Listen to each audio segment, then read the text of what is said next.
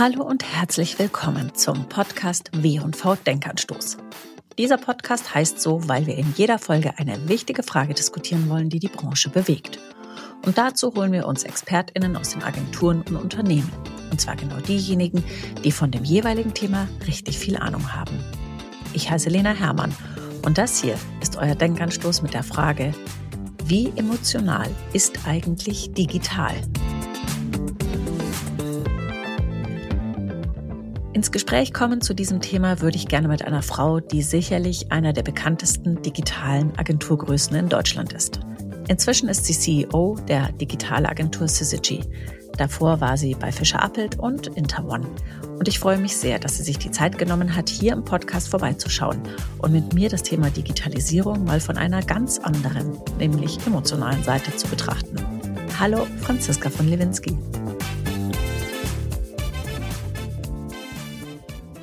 So, hallo Franziska, schön, dass du heute hier bist, beziehungsweise du bist gar nicht bei mir, sondern dass wir uns hier ähm, zumindest digital sehen. Und da sind wir auch schon beim Thema. Vielleicht magst du ganz kurz mal so eine kleine Definition aus deiner ganz subjektiven Brille und Wahrnehmung uns geben. Was ist denn Digitalisierung eigentlich für dich? Ja, hallo Lena, vielen Dank, dass ich da sein darf und über mein Herzensthema sprechen darf mit dir.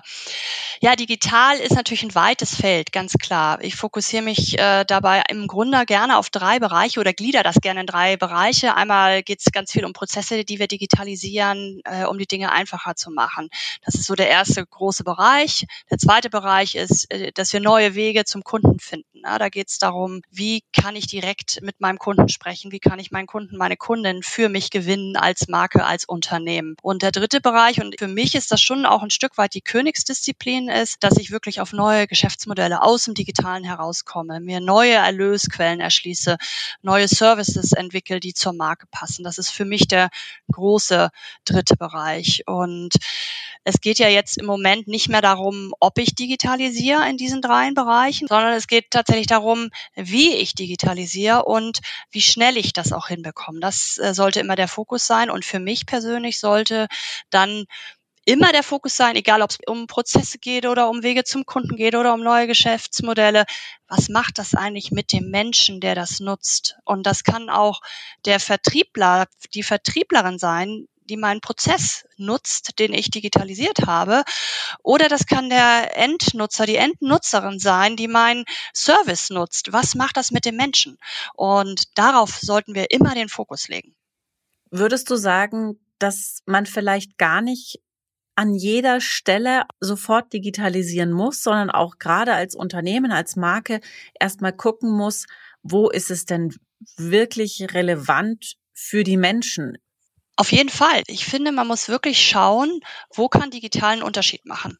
Ich hatte so eine schöne Situation mit meiner Tochter, wo ich so dachte, äh, ja genau, so muss man denken. Wir fuhren ins Parkhaus, ich zog meine Karte raus zum Parken und äh, sie sagte, oh, das ist ja praktisch, Mami, die buchen das jetzt direkt von deinem Bankkonto ab dachte ich, ja genau, so müsste es sein. Also da gibt es dann so Momente, wo man sagt, ach, das wäre jetzt so praktisch, wenn ich über eine Technologie direkt mein Parken von meinem Bankkonto abbuchen lassen kann. Und davon gibt es ja ganz viele Momente, wo man dann einfach schauen muss, dass man genau auch dafür eine Idee entwickelt, die dem Nutzer, der Nutzerin in dem Moment hilft.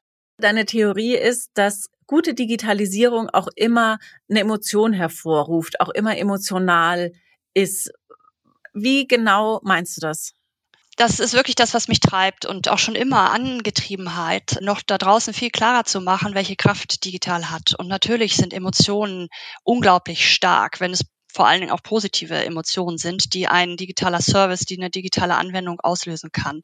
Und ich finde gerade in unserer Branche werden diese großen Emotionen oftmals dem oder immer noch dem TV-Spot ne, mit äh, großen, gewaltigen Bildern, Szenen, emotionalen Geschichten, emotionaler Musik. Und das ist natürlich de facto auch immer noch so. Da entstehen viel Emotionen. Nur was unterschätzt wird, ist die Emotion, die ein digitaler Service, eine digitale Anwendung, auch eine digitale Kampagne auslösen kann. Und darüber möchte ich einfach unbedingt viel mehr sprechen und da draußen klar machen, dass das auch Emotionen sind, positive Emotionen sind, die eine unglaublich enge Kundinnenbeziehung äh, herstellen kann. Zum Beispiel ein Gefühl von Sicherheit vermitteln. Ich kann meine Rechnung mit drei Klicks bezahlen. Das gibt mir eine wahnsinnige Sicherheit, über das Rechnungschaos Herr zu sein. Und mich unabhängig zu fühlen, ist auch eine ganz starke Emotion, die ich über einen digitalen Service wirklich auslösen kann. Auch ein Gefühl von, ich habe die Dinge unter Kontrolle, ich kann die Dinge schnell erledigen, ich kann schnell mein Auto konfigurieren und habe das Gefühl, ich habe das in der Hand. Das sind alles Emotionen neben positiven Emotionen wie Freude, die ein TV-Spot auslösen kann, die wir nicht unterschätzen dürfen. Die neue App von meiner privaten Bank, mit der kann ich in drei Klicks meine Rechnung bezahlen. Das gibt mir unheimliche Sicherheit und hat mich ja mit dieser Bank so eng verbunden. Ich wechsle ja meine Bank nicht mehr. Und das wird unterschätzt. Und deswegen wünsche ich mir wahnsinnig, dass der Fokus darauf gelegt wird, wie kann ich meinen Kunden, meine Kunden eigentlich das Leben erleichtern über einen digitalen Service und damit natürlich auch eine wahnsinnig enge äh, Kundenbeziehung herstellen, worum es ja geht im Marketing und in der Kommunikation. Kommunikation. Ja, es ist eine, auch eine Zufriedenheit und eine Befriedigung, wenn ich einfach auch schon äh, das mal kurz schnell erledigt habe und eben auch Zeit gespart habe. Ja, total. Das ist eine totale Zufriedenheit. Oder auch, wenn es um, um Communities geht. Es ist ja auch eine Verbundenheit, die plötzlich erzeugt werden kann über eine digitale äh, Plattform, eine digitale Anwendung. Wenn ich Menschen mit gleichen ähm, Gedanken oder gleichen Interessen zusammenbringe, dann schaffe ich eine Verbundenheit. Ein riesen starkes Gefühl. Digital hat uns ja daher auch in der furchtbaren Pandemie tatsächlich zusammenhalten können, weil wir weiter connected bleiben konnten. Und das sind ja ganz starke Gefühle, die ich habe, die jetzt vielleicht nicht eine Freude oder ein Lachen oder ein Wein wie ein TV-Spot auslösen, aber die wahnsinnig tief gehen als Emotion. Und das wird immer noch unterschätzt. Wir haben eine Studie rausgebracht in diesem Jahr, die tatsächlich belegt, dass Menschen, die digitaler waren in der Corona-Zeit, dass sie sich wohler gefühlt haben, weil sie verbundener waren, weil sie connected waren, weil sie weiterhin Dinge tun konnten, die sie vorher im Grunde auch getan haben, nur im echten Leben. All das zeigt, dass äh, die, äh, die richtigen digitalen Anwendungen auch zu einem besseren Wohlbefinden fühlen. Die Studie hat auch gezeigt, dass wir weniger abhängig sein wollen. Das heißt, wir haben so ein bisschen ähm, ja so ein zwiegespaltenes Verhältnis zum Thema digital. Auf der einen Seite haben wir auch viele Ängste, wir haben äh, das Gefühl, ich bin abhängig und auf der anderen Seite weiß ich, dass digital mich unabhängig macht, mir Sicherheit gibt, äh, mich zufrieden macht, wie du sagtest. Ähm, das heißt, es sind, es sind so zwei Pole von Gefühlen, die entstehen und auch all das muss ich natürlich als Marke berücksichtigen und habe da eine Verantwortung, auch dementsprechend mir zu überlegen, welche Anwendung stelle ich denn da draußen hin. Glaubst du, dass die durchschnittlichen KundInnen da draußen das auch so reflektieren und wirklich sagen, oh, super Bank-App, das ging jetzt so schnell? Oder ist es im Umkehrschluss eher so, dass sie sich ärgern, wenn es dann mal aufgrund eines technischen Problems oder so mal nicht funktioniert? Ich sage immer, das funktioniert im Guten wie im Schlechten. Wenn es nicht funktioniert, ist es natürlich wahnsinnig frustrierend, äh, wenn die Technologie, von der ich erwarte, dass sie einfach läuft, das ist ja Hygiene, dass sie funktioniert. Wenn die dann nicht funktioniert, dann hast du Frust, dann hast du Wut, dann bist du richtig verärgert, absolut. Das heißt, es funktioniert im Guten wie im Schlechten. Ich das erste Mal diese App ausprobiert habe und du machst dann ein Foto von der Rechnung und das wird automatisch eingelesen. Du brauchst keine Details mehr einzugeben bei der Überweisung. Das hat auf ein Klick funktioniert, das war ja ein Moment, wo ich so dachte, so, boah, Wahnsinn, super totales überraschendes Element. Ich habe jedem davon erzählt, weil es einfach so ein toller Moment war. Wenn ich das schaffe, wenn ich dann auch noch zu einer Weiterempfehlung komme, dann habe ich es natürlich geschafft als Marke. Ein anderer Moment, der auch wahnsinnig emotional für mich persönlich gewesen ist, wir haben uns entschlossen, eine Mutter mit ihrem Sohn aus der Ukraine aufzunehmen und die sprechen kein Deutsch und kein Englisch. Das heißt, wir haben uns über eine simultane Übersetzer-App kennengelernt und unterhalten uns darüber. Ich spreche Deutsch rein und dann kommt Ukrainisch raus in Echtzeit und umgekehrt. Wie emotional. Das ist ja unglaublich. Wir können eine Unterhaltung führen. Es ist nicht mit, äh, ich tippe Text ein und es wird übersetzt, sondern es kommt ja eine Stimme raus. Es geht wirklich wie eine simultan Übersetzung, wo ich so denke, wie großartig ist so eine Technologie, die Menschen in der Form zusammenbringen kann. Es ist ja hoch, hoch emotional dann. Würdest du sagen, dass Digitalisierung auch wirklich zur Markenbildung, zur Markenstrategie beitragen kann? Oder ist es das, wie du gerade gesagt hast, ein Hygienefaktor? Nein. Äh, unbedingt. Nein, unbedingt. Äh, Hygienefaktor ist für mich, dass die Technologie funktioniert. Äh, es ist unbedingt Markenbildung. Weil wenn ich mir mal überlege, wie viel analoge Touchpoints habe ich und wie viel digitale Touchpoints habe ich mit der Marke. Nehmen wir mal eine Zugfahrt von Hamburg nach Berlin. Ich fahre mit der Deutschen Bahn, da ist mein einziger analoger Touchpoint ist die Bahn selber, ist das Erlebnis in der Bahn. Alles andere ist digital. Das heißt, jeder digitale Touchpoint mit der Marke ist unglaublich markenbildend. Und wenn es nicht funktioniert, dann ist es sogar schädlich.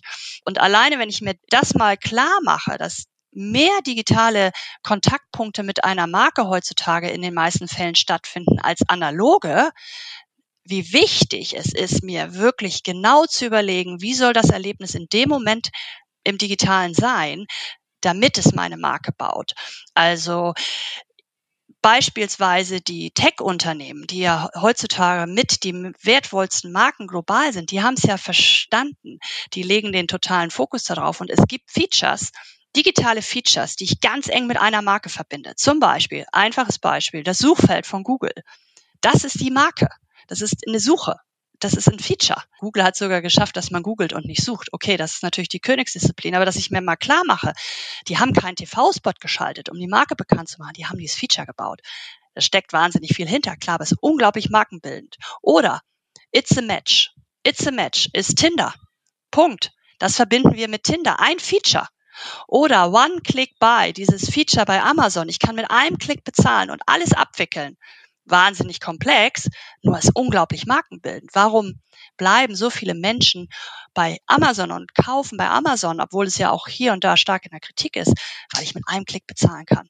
Das ist ein absolutes Killer-Feature, was die Marke durch und durch prägt. Nicht der TV-Spot. Der kommt dann teilweise hinzu. Den finde ich wahnsinnig wichtig. Nicht, dass ich missverstanden werde. Nur der Fokus auf dieses digitale Feature, was eine ganze Marke prägen kann, der muss unbedingt her. Das verstehe ich total gut. Auf der anderen Seite denke ich mir gerade, in ganz vielen Fällen muss ich ja die Leute erstmal dazu bringen, die App beispielsweise der Marke auszuprobieren. Ich muss ja erstmal bei deiner Bankkunde oder Kundin sein, um überhaupt auf die Idee zu kommen, diese App auszuprobieren. Ich komme ja nicht zu dieser Bank, weil sie so eine tolle App hat, oder? Ja, das ist die Frage. Also in meinen privaten Gesprächen, wo ich von dieser Bank erzähle, da haben jetzt schon einige äh, überlegt, ach Mensch, das ist ja spannend, äh, gucke ich mir doch die Bank auch mal an, ob die Konditionen stimmen. Auf der anderen Seite, wenn du denn da bist, dann muss es ja unbedingt ein Erlebnis sein, was dich zum Bleiben veranlässt, was die Beziehung aufbaut und wovon du weitererzählst, das Thema Empfehlung. Beispielsweise haben wir ja jetzt auch erlebt, dass äh, viele Marken ihren eigenen Online-Shop aufgebaut haben. So jetzt passiert ist, dass viele eine Standardsoftware eingesetzt haben. Das heißt, das Online-Einkaufserlebnis fühlt sich genauso an bei Marke A wie bei Marke B wie bei Marke C, obwohl die alle Mitbewerber sind. Und diese Chance, tatsächlich ein uniques Online-Verkaufserlebnis zu gestalten, wurde verpasst, weil aus Zeitgründen und oft Kostengründen selbstverständlich ein Standard Shop-Software eingesetzt wird.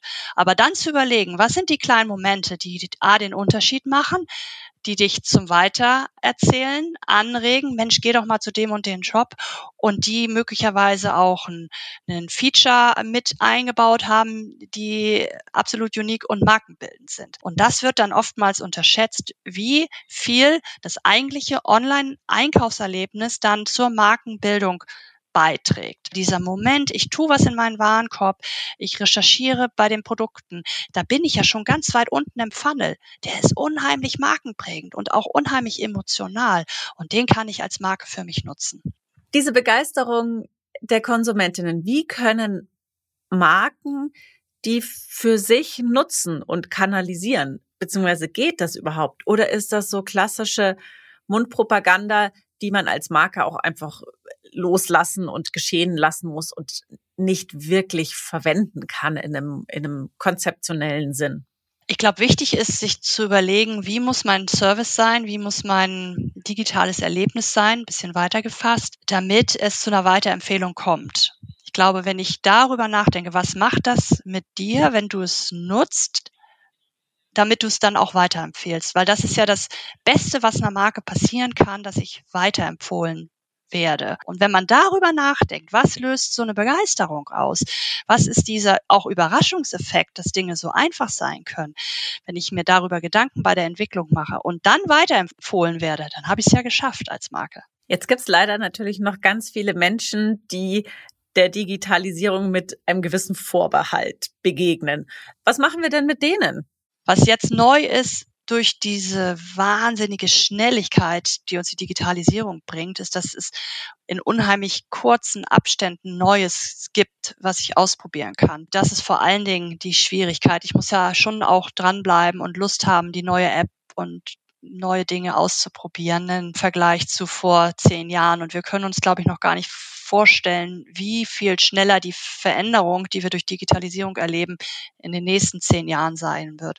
Und das macht natürlich vielen Menschen Angst, das verstehe ich auch. Jetzt sind wir ja mitten am Anfang der berühmten Web 3 Entwicklung und Metaverse und Blockchain und was da alles passiert. Tatsächlich wünsche ich mir, dass wir nicht ein Teil der Gesellschaft mit dieser neuen Technologie abhängen, sondern dass wir es, und daran liegt es ja, dass wir es, die es gestalten, so einfach und so zugänglich gestalten, dass ganz, ganz viele Menschen Teil davon sein können. Und da sind wir noch nicht. Wir sind ja nun im Moment in einer absoluten Ausprobier- und Pionierphase. Ich fühle nur, dass wir alle, die äh, das gestalten, die Marken, die Unternehmen, wir, die Agenturen, die Kreativen, die Entwickler, es so gestalten müssen, dass wir den Zugang erleichtern und nicht zu schwierig machen. Da haben wir eine Verantwortung und die müssen wir, der müssen wir gerecht werden, weil es darf natürlich nicht passieren, dass durch die nächste neue Entwicklung möglicherweise noch mehr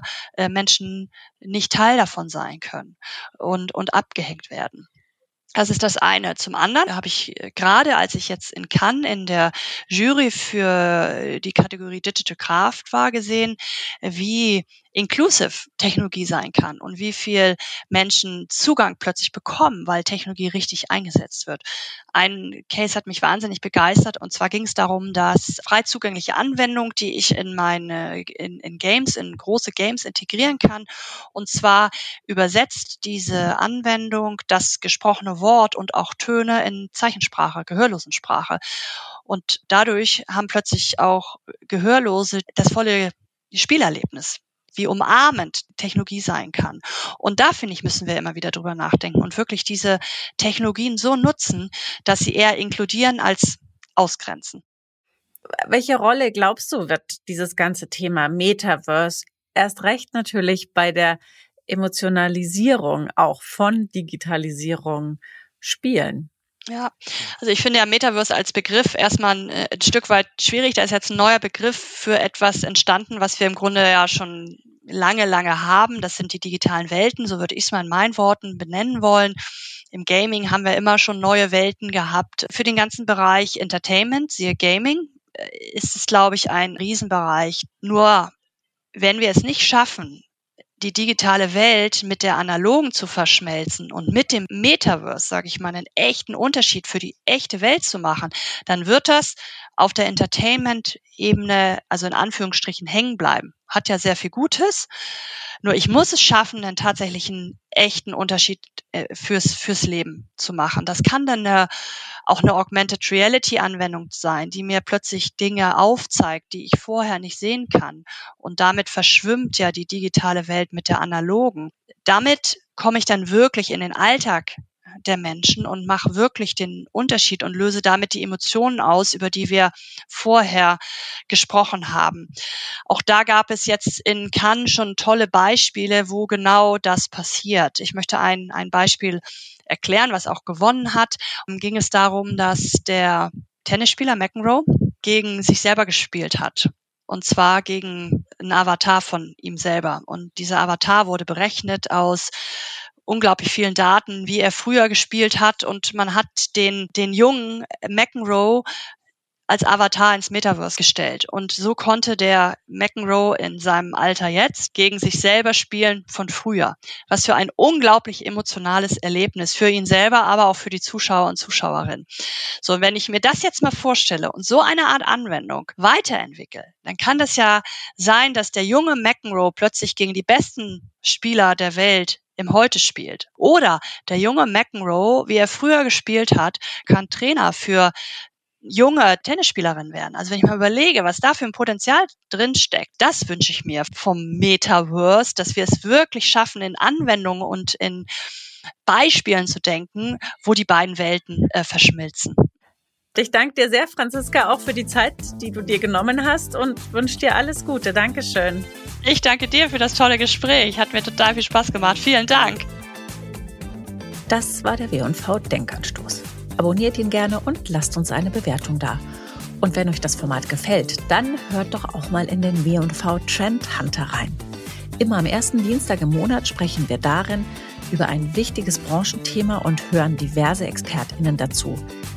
Wir gehen ganz tief rein, so ein bisschen wie in einem Dossier.